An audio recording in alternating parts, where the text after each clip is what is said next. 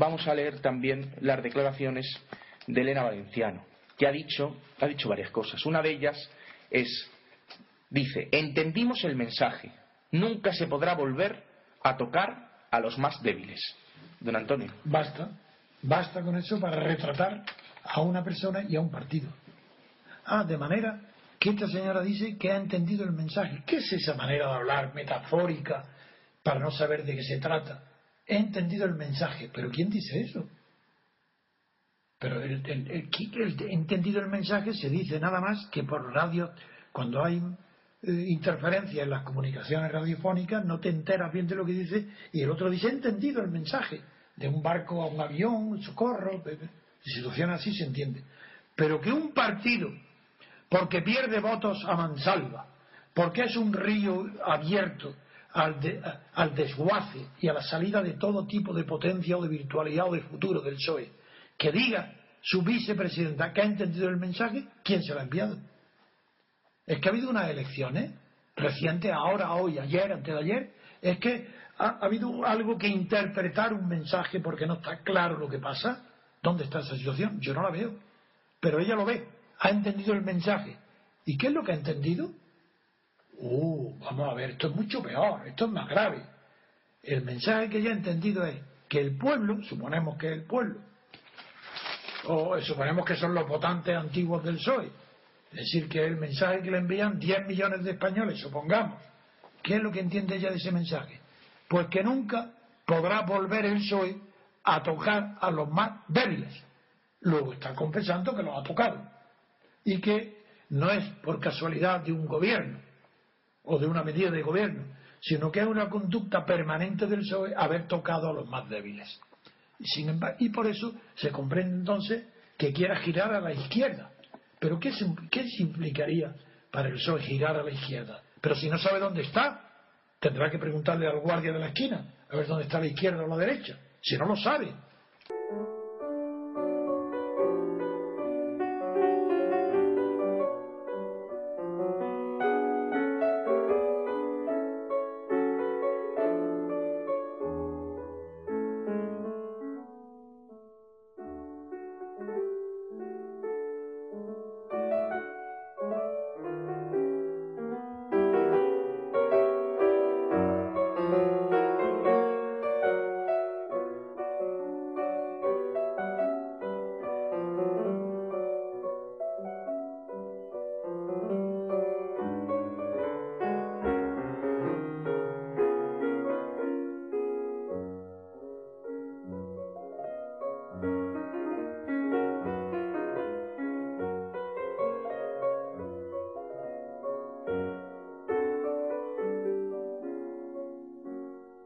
que la socialdemocracia es la derecha, la derecha con buena cara ante los pobres.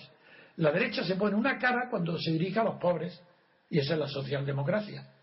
Y, no se pone careta ninguna, sino que se sienta orgulloso y le da la coba a los ricos cuando está en el poder en el gobierno, como hizo Felipe González, como ha hecho Zapatero y como hacen todos. El gran crimen del socialismo es la destrucción de la unidad de España, no de la igualdad ni la libertad, eso no sabe ni lo que es.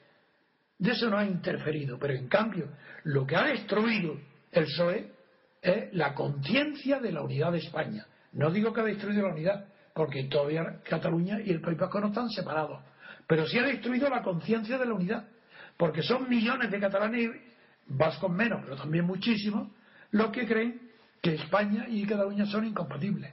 Si ignoran, ignoran cosas tan, tan sencillas en la historia como que, por ejemplo, es Fernando el Católico, ya rey, el que hace que después de la conquista de Granada poca gente sabe que son las tropas eh, cristianas que tomaron Granada, los veteranos de la conquista de Granada, por orden y dirección de Fernando el Católico, conquistan el Mediterráneo con catalanes y fundan el reino de Nápoles.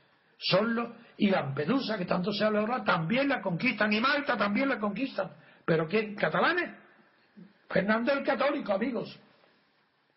Pues ignoran todo lo elemental de la historia. Y si es verdad que yo lo he dicho que me siento orgulloso y me gusta que durante la Media y durante las últimas cruzadas, en Grecia y en Malta se hablara catalán.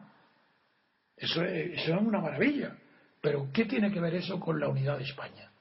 Es que, es que estos socialistas, claro, con razón han renunciado al marxismo, porque Carlos Marx ya dijo y advirtió que en Europa ningún pueblo, ningún Estado, ningún país posterior que adquirió su unidad nacional con posterioridad o antes, antes, perdón, antes de la Revolución Francesa, tiene derecho de autodeterminación. Eso está en Carlos Mar expresamente dicho. Ni Francia, ni España, ni Inglaterra, ni Portugal tienen derecho de autodeterminación, salvo Irlanda que lo admite por razones religiosas. Y eso, esto, claro, con razón renuncian al marxismo. ¿Ellos qué se creen que es el marxismo? ¿La comuna?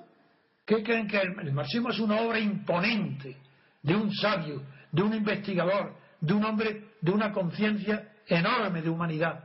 Carlos Marx. Sus seguidores marxistas es otra cosa. Ahí lo hay de todo. Pero hay algunos, como Lenin, que en la acción fue genial, y otros como Gramsci, que en el pensamiento también fue genial.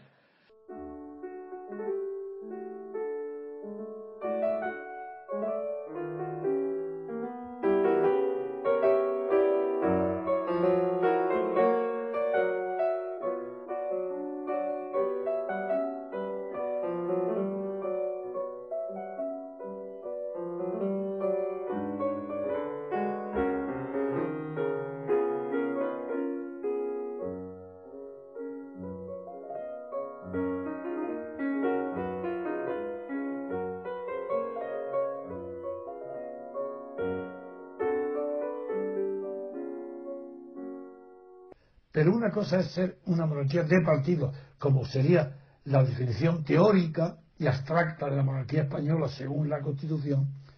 Una cosa es eso, y otra cosa es ser una monarquía de los partidos. No es lo mismo decir una monarquía de partidos que una monarquía de los partidos. Si es, si fuera, como en teoría podía haber sido, una monarquía de partidos, el rey no puede ingerirse de ninguna manera en la vida interna de ningún partido. Sería, monarquía de partidos porque son no un partido, ni dos, ni tres, ni especialmente algunos de ellos los que califican la monarquía, sino la, la, naturaleza partidista del sistema de gobierno, que uno gobierna después de otro y el rey le comunica ese carácter. Es una monarquía de partidos. Pero en España, después de Franco, era tan difícil mantener la raya entre la teoría y la práctica de cualquier institución política, no solo la monarquía, sino incluso también el propio franquismo. Era tan difícil definirlo como dictadura, como sistema autoritario, como sistema paternalista, que igual pasa con la monarquía. siendo la naturaleza verdadera una monarquía de partidos, de hecho se transformó poco a poco en una monarquía de los partidos. Primero fue una monarquía de Suárez, del partido de Suárez, hasta que el propio rey decide que ya no quiere ser más monarquía de Suárez, de ese partido de la Unión de Centro Democrática, dice que no.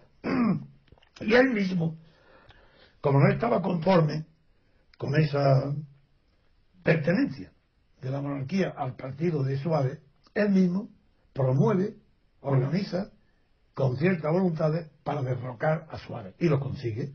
Derroca, el quien derroca a Suárez es el rey y el propio Suárez lo admite en televisión. Dimito para que mi gobierno no sea un paréntesis entre dos dictaduras. Y la amenaza de la nueva dictadura era el rey, propio rey, con el ejército, como esto es archi sabido. Y todo el que lo niega es de mala fe, que no quiere negarlo. No insisto más.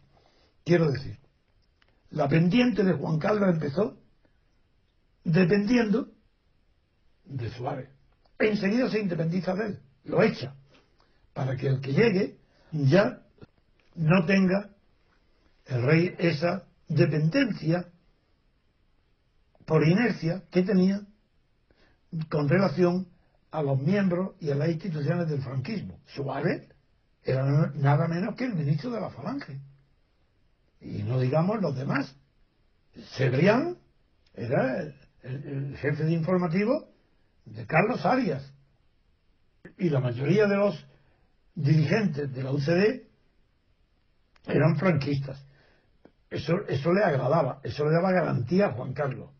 Pero para su independencia personal, para hacer lo que le daba la gana y poder maniobrar y dar golpes de Estado, le estorbaba Suárez porque lo consideraron demasiado débil ante ETA y los militares porque lo consideraron también demasiado débil ante el Partido Comunista. El hecho es que, que Juan Carlos promueve el 23 de febrero y luego, al fracasar el golpe porque estaba televisado y como él mismo reconoció que él lo había dado, ya el PSOE se entrega. Porque el PSOE formaba parte, mucho antes de que Felipe González subiera a ser presidente del gobierno, mucho antes ya en el, en el gobierno que no llegó a nacer, presidido por la Armada, en ese golpe de Estado dirigido por el rey y por la Armada, Felipe González y Mújica entraban ya en el gobierno porque ya el rey había manifestado su preferencia por el Partido Socialista, que luego ha demostrado eh, ser mucho más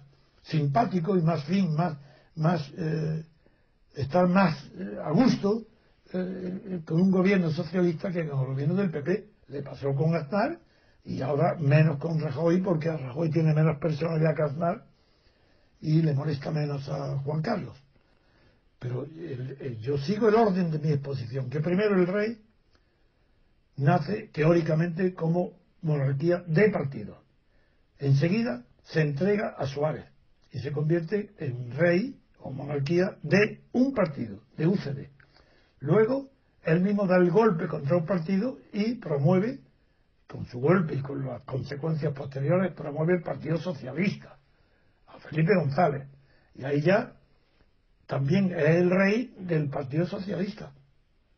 La suma de todo, y luego dañar la suma de todo y de, y de Zapatero y de Rajoy. La suma de todo hace que históricamente y en el proceso se sigue llamando monarquía de partidos.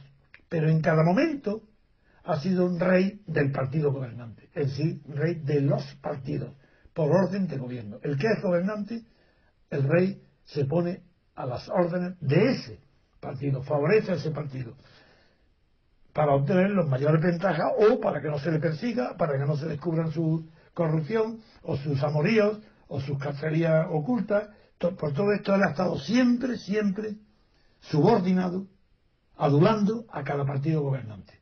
Por eso es técnicamente no hay duda ninguna que, que él ha protagonizado una monarquía de los partidos, que sucesivamente ha ido expresándola poniéndose al lado y a favor de cada partido gobernante.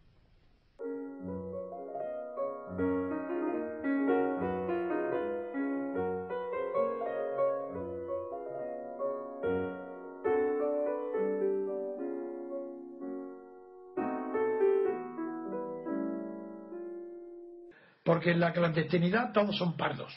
Y, y, los Ramón Tamames y las compañías, gente del, del establecimiento, se hacían comunistas. Pero tan pronto como hay libertad, hay el comunismo que queda reducido. Pues a un 10%, a nada. Pero bajo Franco era un honor ser comunista. Y entonces yo dije que, claro, que la autonomía, a quien favorece es la derecha. La autonomía es un, uh, un ideal y una meta de la derecha. Y cuanto más derecha, más autonómica. La, izquierda no tiene nada que ver con la autonomía. Y ahí donde aparecen partidos de izquierda defendiendo la autonomía, están declarando su falsedad. Porque como dijo toda la conciencia de la izquierda europea, no solo los marxistas, sino toda la izquierda, incluso la radical, la liberal de izquierda y el anarquismo, siempre ha dicho, la misión de la clase obrera no es fundar naciones, sino procurar la igualdad. Pero ¿cómo va a ser una misión de la clase obrera trabajadora crear naciones? ¿Para qué? ¿Para que crear nuevos amos? Eso no, es eso no es ser de izquierda. Yo comprendo que la derecha, para ser cabeza de ratón y no cola de león, quiera las nacionalidades, quiera la autonomía, quiera separaciones, quiera federaciones. Eso lo entiendo. Y recuerdo siempre, y aquí lo he recordado muchas veces, a Voltaire, ese gran hombre gran pensador, que cuando el golpe de Estado de Mupú, el, parlamentario que dio un golpe de Estado con Luis XV contra los parlamentos de París que tenían la costumbre de hacer amonestaciones al rey, lo que se llama la remontrance. Pues una de ellas dio un golpe de Estado el rey porque no quería que nadie le amonestara. Y Mopú, uno de ellos, dio el golpe de Estado. ante ese golpe de Estado, Voltaire dijo, prefiero ese golpe de Estado que todo el mundo interpretaba y todavía hoy a favor de la libertad, a favor de los parlamentarios, en contra de la monarquía absoluta, cuando era un, golpe de Estado dando por parlamentarios servidores de la monarquía absoluta. Hay que rizar el rizo para creer que aquellos parlamentarios que hacían remontarse al rey es que eran antimonárquicos. Eso es imposible. Y no se diferenciaban ideológicamente en nada de la monarquía. Pero querían cumplir su función. Una de sus funciones es hacer advertencia al rey. Bien, dijo Voltaire, prefiero ser cabeza de león, de un león de viaje estirpe, como los Borbones, que ser cabeza de ratón como mil ratas de mi misma especie. Ese, esa es lo que yo pienso desde entonces. No hace falta pertenecer a la ilustración. Pero ¿qué es esto de una nación que ha logrado su unidad territorial desde hace cinco siglos o más, desde, que terminó la reconquista? Sin tener que referirme a que ya antes había una conciencia hispánica, algo distinto. No, no, yo, es que hablo del nacimiento del Estado renacentista. Los estados son renacentistas, todos los que tenemos, porque nacieron en el Renacimiento, no antes. Antes no eran estados, eran centros de poder, de mayor o menor concentración y extensión, pero eran centros de poder.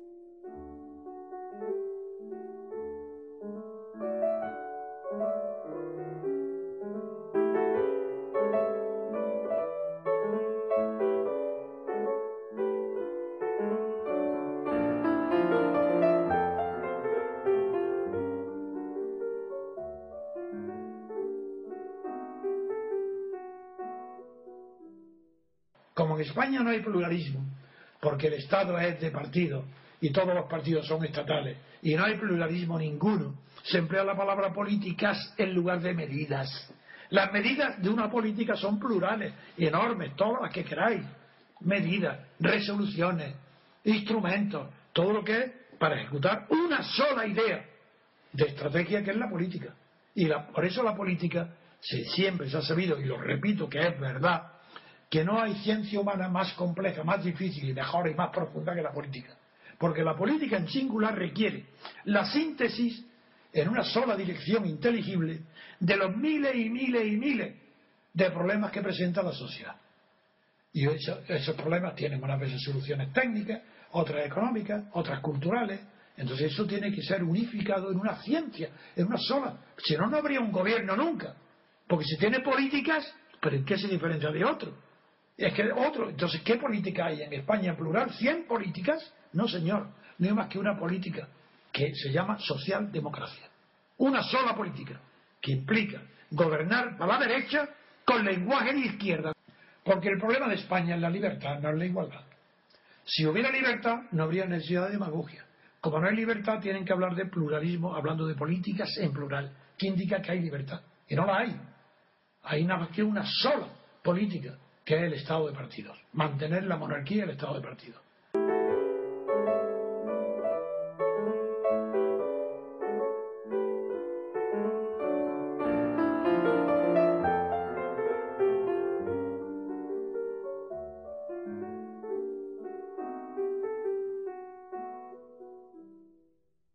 Socialdemocracia es gobierno de la derecha con demagogia de izquierda, porque la demagogia de la izquierda es distinta a la de la derecha. Y por eso piden ahora, en la ponencia que, van a estudiar el, el PSOE, en la ponencia que llaman documento marco, pues que ese documento marco está muy bien. Yo los marcos que me gustan son los de las pinturas, otros no lo sé. Pero la, la ponencia dice que pide blindar por ley el suministro de agua, luz y gas a familias empobrecidas. Yo me apunto, quiero que me pague el Estado el suministro de agua, luz y gas, porque me cuesta ahora trabajo pagarlo. ¿Qué es esto? Que el Estado pague el suministro de agua, luz y de dónde saca el dinero.